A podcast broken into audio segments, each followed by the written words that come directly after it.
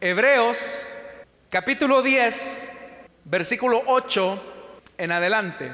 La palabra de Dios dice, primero dijo, sacrificios y ofrendas, holocaustos y expiaciones no te complacen ni fueron de tu agrado, a pesar de que la ley exigía que se ofrecieran. Luego añadió, aquí me tienes he venido a hacer tu voluntad. Así quitó lo primero para establecer lo segundo, y en virtud de esa voluntad somos santificados mediante el sacrificio del cuerpo de Jesucristo, ofrecido una vez y para siempre. Todo sacerdote celebra el culto día tras día, ofreciendo repetidas veces los mismos sacrificios que nunca pueden quitar los pecados. Pero este sacerdote después de ofrecer por los pecados un solo sacrificio para siempre, se sentó a la derecha de Dios en espera de que sus enemigos sean puestos por estrado de sus pies, porque con un solo sacrificio ha hecho perfectos para siempre a los que está santificando. También el Espíritu Santo nos da testimonio de ello. Primero dice, este es el pacto que haré con ellos Después de aquel tiempo, dice el Señor, pondré mis leyes en su corazón y las escribiré en su mente. Después añade, y nunca más me acordaré de sus pecados y maldades. Y cuando estos han sido perdonados, ya no hace falta otro sacrificio por el pecado. Hermanos, hemos leído de esta carta a los hebreos un pasaje que tiene como finalidad recordarle a los creyentes judíos las implicaciones del sacrificio de Cristo al ser ofrecido una vez para siempre. Los judíos, hermanos, estaban acostumbrados a ver una vida religiosa o ritual alrededor de los sacrificios. Ellos entendían que la manera en que podían acercarse a Dios era simplemente a través del derramamiento de sangre de machos cabríos, de animales, ovejas, carneros, que se ofrecían precisamente con la intención de tener un tipo de comunión con el Señor. Para eso el Señor le muestra a Moisés los mecanismos simbólicos que se han de utilizar para que el pueblo pueda acercarse a Dios, ya que hay que recordar que la naturaleza de Dios es una naturaleza santa en la que no puede convivir eh, con el pecado. Pero nuestra naturaleza muy antagónica a la de Dios, es una naturaleza de pecado corrompida y de continuo hacia el mal. Por eso es que uno de los mecanismos simbólicos que el Señor dejó fue el tema de los sacrificios que se producían al interior del templo, pero anterior al templo, al tabernáculo, al interior del tabernáculo. El tabernáculo, hermanos, era una sombra de las verdades espirituales como lo señala el inicio de este capítulo 10. Porque el pueblo lo que hacía era llevar ofrendas y llevaba también animales para ser sacrificados. Ellos tenían que entrar por la única puerta del tabernáculo y al entrar en esa puerta del tabernáculo, lo primero que ellos encontraban era un cajón cuadrado de 2.5 más o menos eh, codos. Era un cajón cuadrado. Y eso es lo que se llama el altar de los holocaustos o el altar de bronce. Lo que hacían las personas era que llevaban a sus animalitos para ofrecer sacrificio al Señor y luego que el pueblo confesara su pecado y dijera, mire señor sacerdote, yo quiero tener comunión con Dios. Quiero que el Señor me perdone. Entonces él tenía que hacer una oración. El sacerdote imponía las manos sobre el pecador Y el ofrendante, es decir, el que llevaba el sacrificio, en esa oración comenzaba a confesarle a Dios sus pecados. Y decía cosas como, Señor, he mentido, he pecado contra ti, he hecho lo malo, a ti no te agrada lo que he hecho y por lo tanto estoy lejos de ti. Pero para que el perdón fuera realizado, era importante que alguien tuviera que pagar el precio del pecado cometido. Y la única forma en que se podía pagar el precio del pecado cometido era a través de la muerte y el sacrificio de estos animales. Por eso es que venía el sacerdote y le decía al ofrendante, bueno, ya confesaste tu pecado a Dios. Ahora es importante que impongas la mano en la cabeza del animal. Y la persona lo que hacía era que le imponía la cabeza al cordero, a la oveja, el animal que fuera a ser ofrecido o sacrificado. Y al imponerle la mano sobre la cabeza, era una señal que el pecado de aquel hombre se estaba imputando al animalito, que podía ser un macho cabrío, una oveja.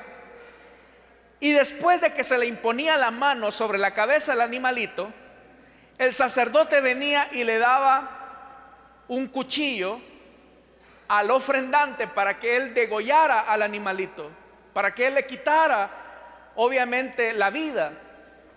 Y efectivamente eso era lo que ocurría, se confesaba el pecado, se imponía las manos sobre la cabeza del animal y luego el ofrendante finalmente le quitaba la vida, es decir, que le cortaba sobre la yugular y la sangre derramada se depositaba en un tazón y ese tazón, eh, al recoger toda la sangre del animal, se comenzaba a esparcir sobre los cuernos del el altar de los holocaustos y sobre el pie del altar de los holocaustos y se comenzaba a salpicar alrededor de esa caja, a modo de que se entendiera que la expiación o la remisión o el perdón de pecados se había producido por la muerte de un animal.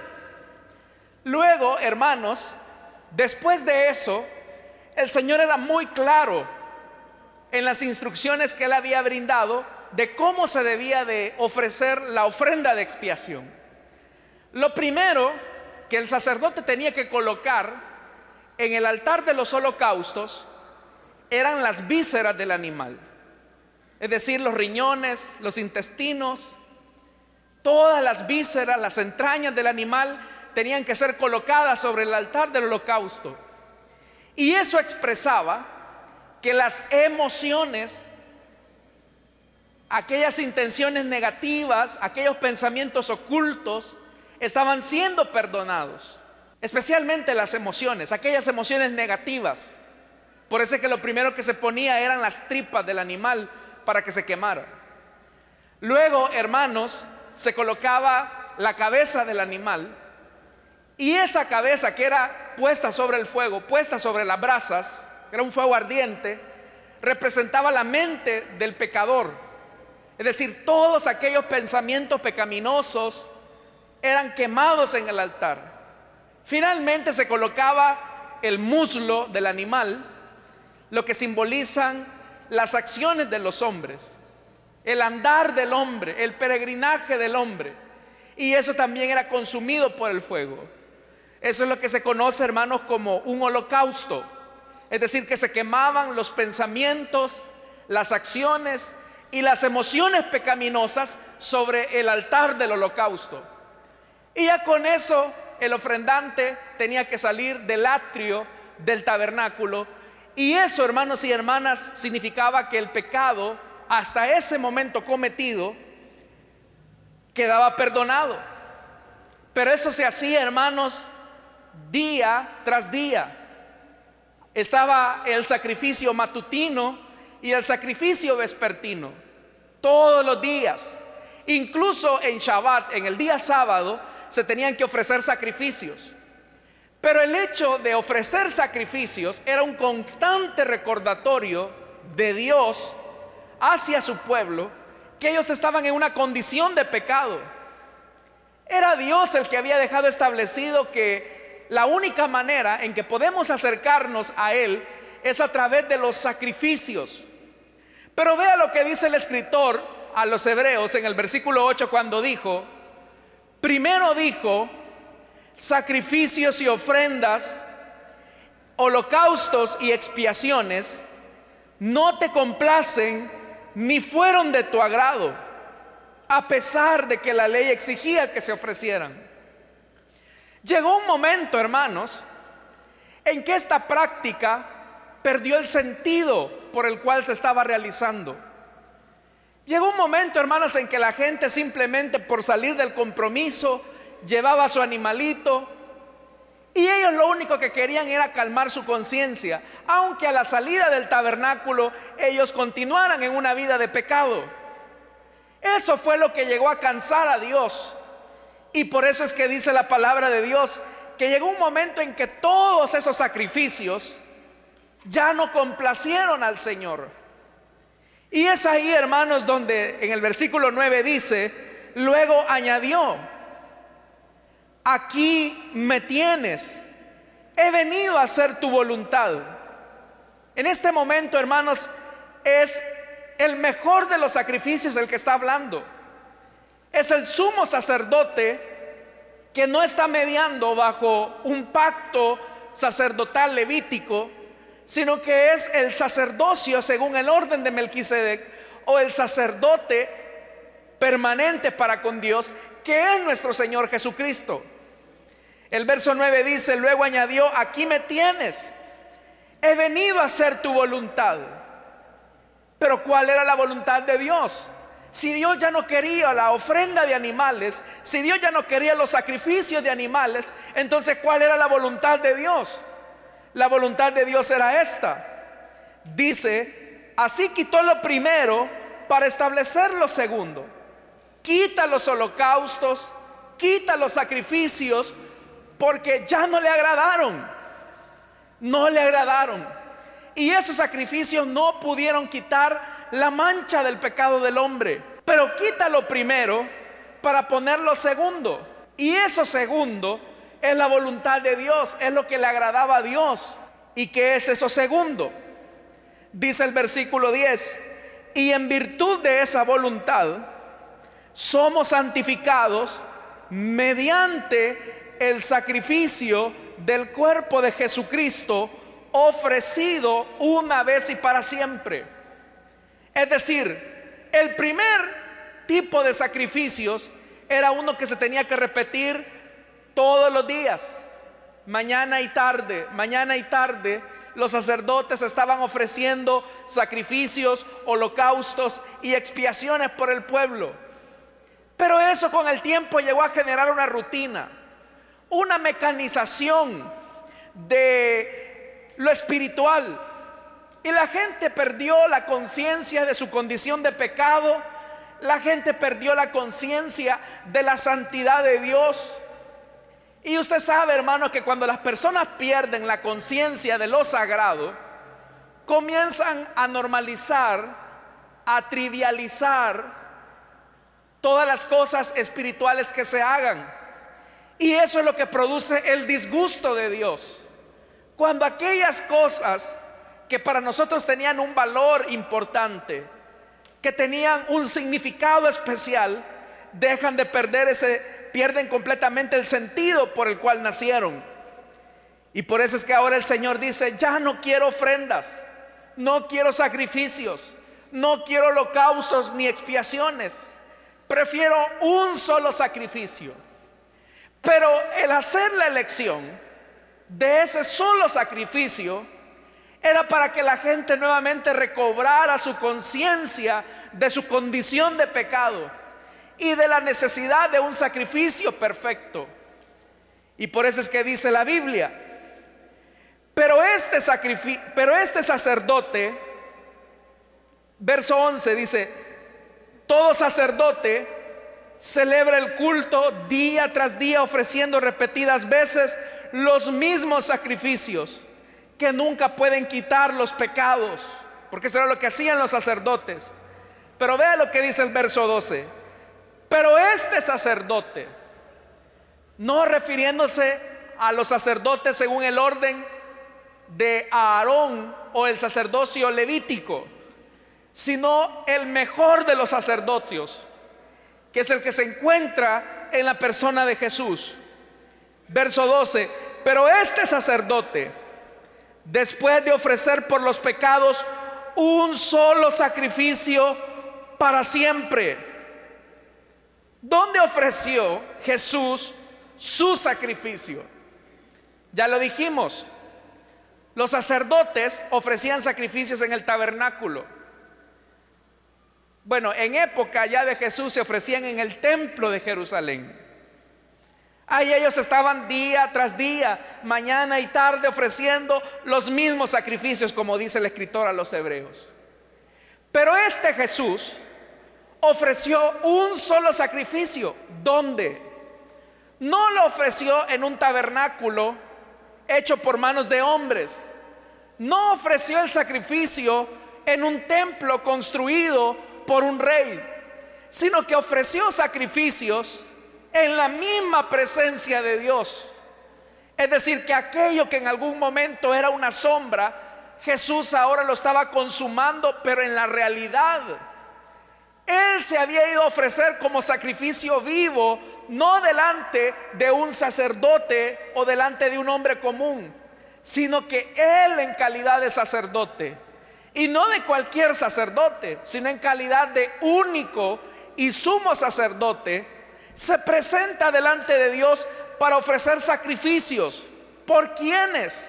Por todos aquellos que habían sido escogidos por Él. Y vea lo que dice. Pero este sacerdote, después de ofrecer por los pecados un solo sacrificio para siempre, se sentó a la derecha de Dios. ¿Cuándo es que una persona se sienta? Es decir, después de realizar una actividad, usted se puede sentar, puede descansar. Eso fue lo que hizo Jesús.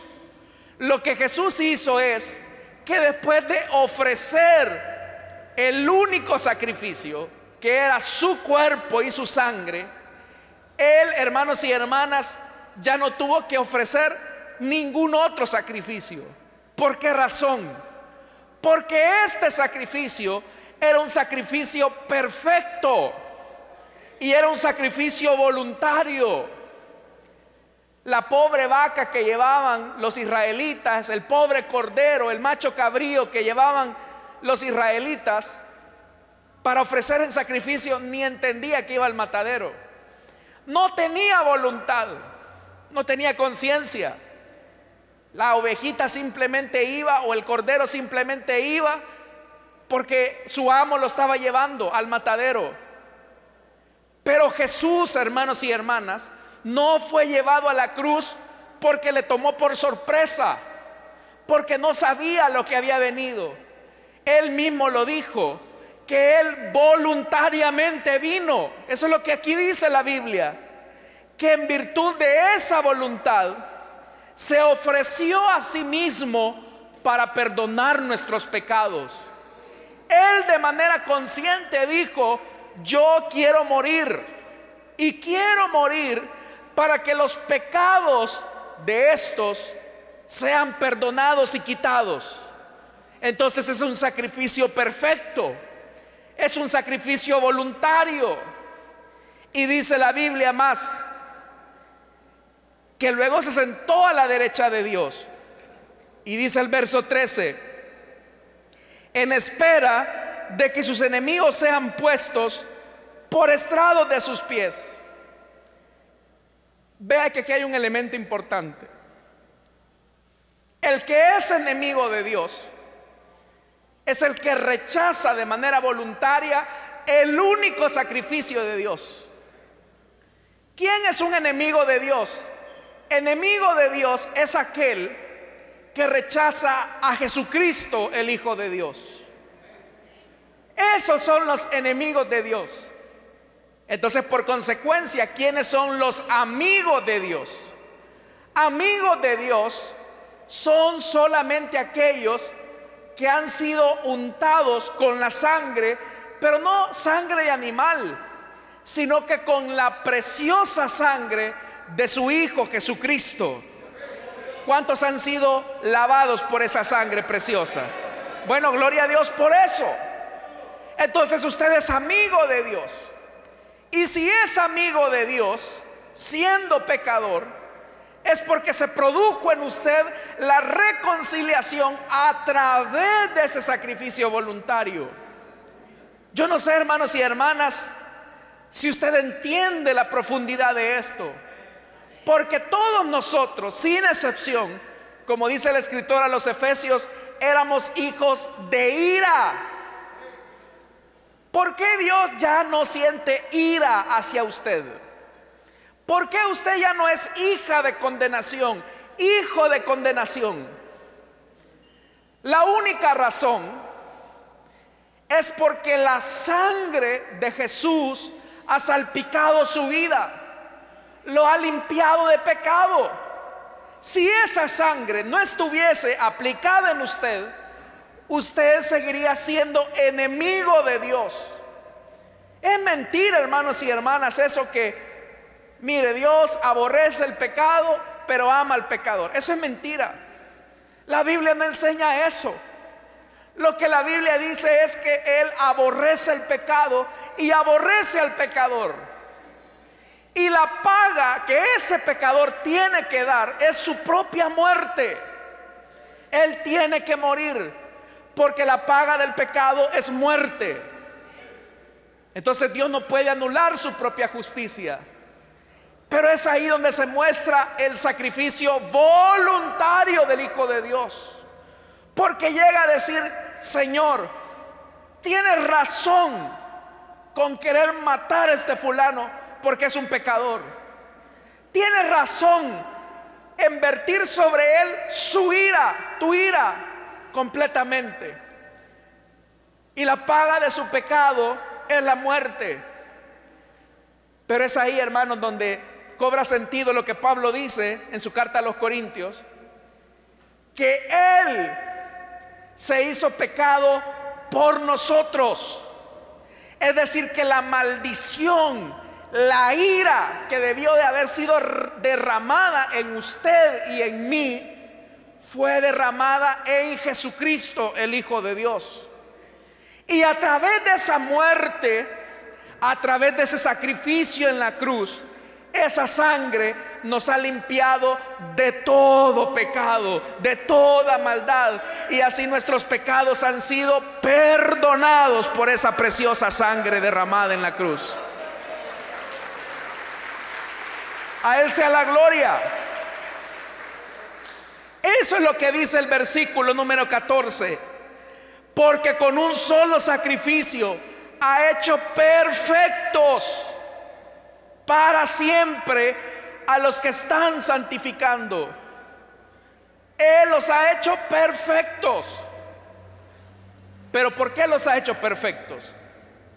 No por nuestras obras porque como lo dice también el profeta Isaías, nuestras obras delante de Dios son como trapos de inmundicia. Nuestras obras justas delante de Dios son como trapos de inmundicia. Nosotros, hermanos y hermanas, no podemos alcanzar las exigencias de Dios. Nosotros no podemos alcanzar lo que Dios pide. Por eso es que necesitamos a un sumo sacerdote. Pero ahí viene el problema que si levantáramos a un sacerdote, en este caso, según el orden de Aarón, si ese es otro pecador, igual que nosotros, ese es otro pecador. Entonces necesitamos un sacerdote perfecto, un sacerdote sin mancha, un sacerdote santo. Pero ese sacerdote no está sentado en el Vaticano, no está sentado en una parroquia, no está sentado en una iglesia ese sacerdote está sentado a la diestra de la majestad del Padre. Es sin pecado, es perfecto. Siendo Él santo, siendo Él perfecto, nos perfeccionó. Así como la desgracia de Adán nos desgració la vida a todos. Así como el primer Adán, hermanos, nos echó a perder la vida Así también el segundo Adán, que es Cristo Jesús, también nos perfeccionó. Porque tenemos seguridad de la vida eterna. Porque sabemos claramente, hermanos y hermanas, que no es por nuestras obras, que no es por nuestra propia justicia, sino que es por la perfección de su sacrificio en la cruz del Calvario. Pero la cosa no queda ahí. Verso 15. También el Espíritu Santo nos da testimonio de ello. Y primero dice, ¿qué es lo primero que dice el Espíritu Santo? Porque ya le dije, los judíos ofrecían sacrificios mañana y tarde, mañana y tarde, mañana y tarde. Y ya se habían mecanizado, ya habían normalizado las cosas ya para ellos era parte de la rutina, ya ni tenía sentido lo que ellos estaban haciendo. Pero lo primero que el Espíritu Santo hace bajo el nuevo sacrificio perfecto de Jesús es lo primero, que nos da testimonio de qué? De que hay un nuevo pacto entre Dios y nosotros. Y ese nuevo pacto consiste en que Dios pondrá sus leyes en nuestro corazón. ¿Y qué significa esto? Que vamos a amar a Dios porque Él nos amó a nosotros primero al entregarse por nosotros en la cruz del Calvario. porque Él le amamos nosotros a Él? Porque lo buscamos. No. Nosotros le amamos. Nosotros le servimos. Nosotros le adoramos porque Él nos amó a nosotros primero. Él puso su ley, pero no una ley de rituales, no una ley de liturgias, sino que una ley de amor, para que nosotros le amemos a Él. ¿O hay alguien de ustedes que está aquí a la fuerza? ¿Hay alguien de ustedes acá que dice, es que yo soy cristiano porque mi mamá me obligó? No, si yo me bauticé en agua porque si no la fulana no me iba a hacer caso para andar de novios. El que entró por la carne se va a ir por la carne, hermanos y hermanas. Esa es una realidad. Pero el que es del Espíritu, al que el Espíritu da testimonio, ese está acá por su buena voluntad y no lo han obligado, no le han torcido el brazo, está acá porque tiene un amor sincero por aquel que lo amó primero a usted. ¿Cuántos amamos al Señor esta mañana, hermanos y hermanas? Nadie está a la fuerza. El problema es cuando mecanizamos las cosas. Cuando venimos a la iglesia porque hay que cubrir una cuota religiosa, ahí hemos perdido el sentido de ese sacrificio perfecto. Pero vea lo que dice el Espíritu Santo. Dice que pondrá sus leyes en su corazón y las va a escribir en su mente. En hermanos y hermanas, ¿quién nos ve en la mente, humanamente hablando? Nadie. Usted, delante de otras personas, puede ser muy amable, muy educado. Qué lindo, hermano. Qué linda, hermana. Qué bonita se ve. Qué chulo se ve, hermano. Pero en su mente, viejo, feo, me cae mal. Yo, por gusto, yo, lástima, me lo crucé, no lo quería ni ver. ¿Quién ve esas cosas en la mente, humanamente hablando? Nadie. Pero nuestro amor por Dios llega a tal punto que en nuestra mente le amamos hasta en lo más íntimo de nuestros pensamientos. Que si de repente se cruza un mal pensamiento, nadie nos está viendo. Podríamos gratificarnos del pecado en nuestra mente Podríamos gratificarnos de la maldad en nuestra mente. Pero si el Espíritu Santo está dentro de nosotros, nos dice, mm, eso no me agrada, desecha ese pensamiento. Y nosotros decimos, Señor, perdóname por esto que estoy pensando, Señor, perdóname por esa imagen que vi. Pero ¿por qué llegamos a esa conclusión? Porque sabemos, hermanos y hermanas, que el Espíritu de Dios que habita en nosotros conoce nuestros pensamientos y queremos ser santos en nuestros pensamientos. Pero vea, dice más, Este es el segundo aspecto del testimonio del Espíritu a causa de ese sacrificio perfecto. Verso 17, y nunca más me acordaré de sus pecados y maldades. Vea lo que Dios está diciendo, que nunca más se va a acordar de nuestros pecados. Con los sacrificios que se ofrecían en el tabernáculo, Dios le estaba recordando todos los años, todos los días al pueblo que ellos estaban en una condición de pecado, que necesitaban un sacrificio perfecto. Pero ahora que estamos en este tiempo de la gracia, en este tiempo de Cristo, ya el Señor no nos ve como nos pudo haber visto antes. Y la razón de esto, hermanos y hermanas, es que su sacrificio es perfecto. Y cuando decimos que el sacrificio de Cristo en la cruz del Calvario es perfecto, es que Él ya no se acuerda de lo que hicimos en el pasado. Su deuda ha sido pagada. Hermanos, si el que se vive recordando de sus desgracias, de cómo era su vida de arruinada antes de venir al Señor es usted. Que yo era lo peor, que yo era el borrachín de la colonia, que yo era una fulana de tal, yo hacía lo otro, hacía esto, hacía aquello. Y a usted se vive recordando y recordando porque el diablo le vive, le vive recordando su pasado. Pero déjeme decirle que si vamos al trono de la gracia de Dios, nos acercamos a Él y decimos, Señor, ¿qué piensas de mí?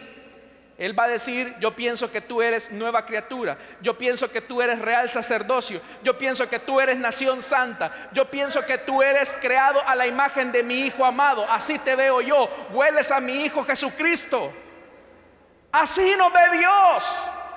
Somos nosotros los que venimos arrastrando el petate del muerto, como decimos popularmente. Somos nosotros los que nos venimos recordando, hermanos y hermanas, nuestra condición de desgracia. Pero déjeme decirle que a través del sacrificio perfecto de Cristo en la cruz del Calvario, todos nuestros pecados han sido perdonados y ya el Señor no se recuerda más de cada uno de ellos. Es un sacrificio perfecto. Y eso es lo que dice el verso 18. Y cuando estos, hablando de los pecados, han sido perdonados, ya no hace falta otro sacrificio por el pecado. Ya hay una necesidad de otro sacrificio. Porque ese sacrificio es perfecto. Hermanos, aquí nosotros no estamos sentados en la iglesia porque es que en el día del juicio yo le voy a pedir misericordia a Dios para que Él me dé salvación. Porque no vaya a ser que por los pecados que cometí ahora o los que voy a cometer mañana a causa de mi descuido, el Señor me quita el don de la salvación. Hermano, si el sacrificio de Cristo en la cruz del Calvario es perfecto, Él ha sido capaz de limpiar nuestros pecados pasados, los presentes y los futuros. Es un sacrificio perfecto. ¿Quién nos va a separar entonces del gran amor que es en Cristo Jesús, Señor nuestro? No nos va a poder separar nada, hermanos y hermanas, ni nosotros mismos, porque es un sacrificio perfecto. Entonces la pregunta es, ¿usted ha sido perdonado de sus pecados? ¿Usted ha recibido la salvación que es a través de Cristo Jesús? Usted ha sido lavado con la sangre del cordero. A usted el Espíritu Santo le da testimonio de que es hijo e hija de Dios. ¿A cuántos el Señor les da testimonio de que son hijos de Dios? ¿Cuántos hemos sido lavados con esa sangre preciosa, hermanos y hermanas? Entonces démosle la mejor alabanza a aquel que murió en la cruz del Calvario e hizo posible nuestra redención.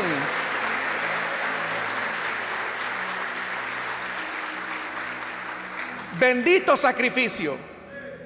Y si hay alguien acá esta mañana que no se siente seguro de su salvación, quiero decirle que el Señor está acá para perdonar sus pecados. Usted puede decir, mire, pero es que lo que yo he hecho es grosero.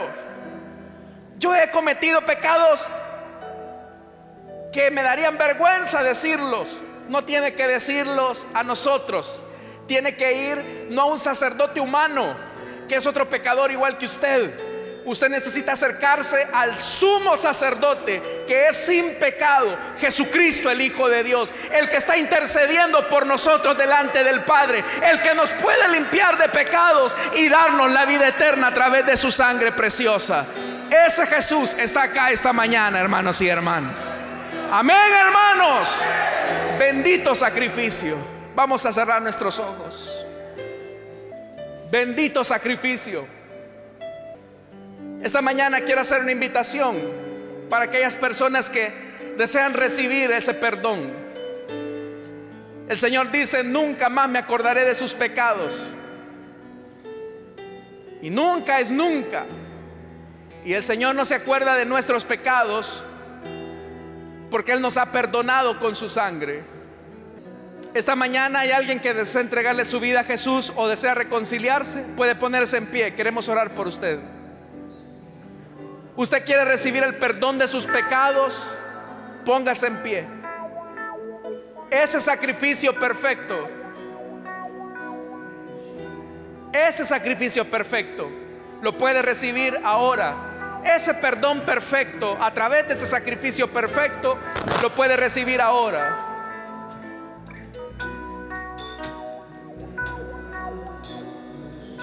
¿Hay alguien esta mañana que desea entregarle su vida a Jesús?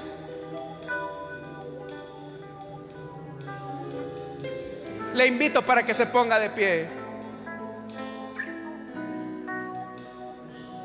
¿Usted quiere ser perdonado? ¿Usted quiere ser salvo? Usted quiere recibir la salvación que solamente se ofrece a través de Jesucristo.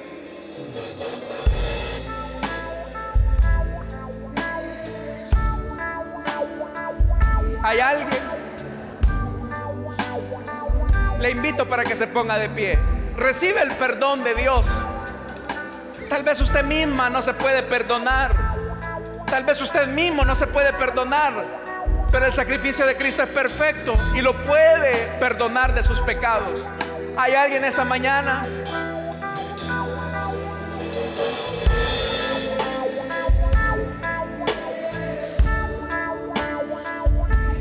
Vamos. Termino esta invitación ya.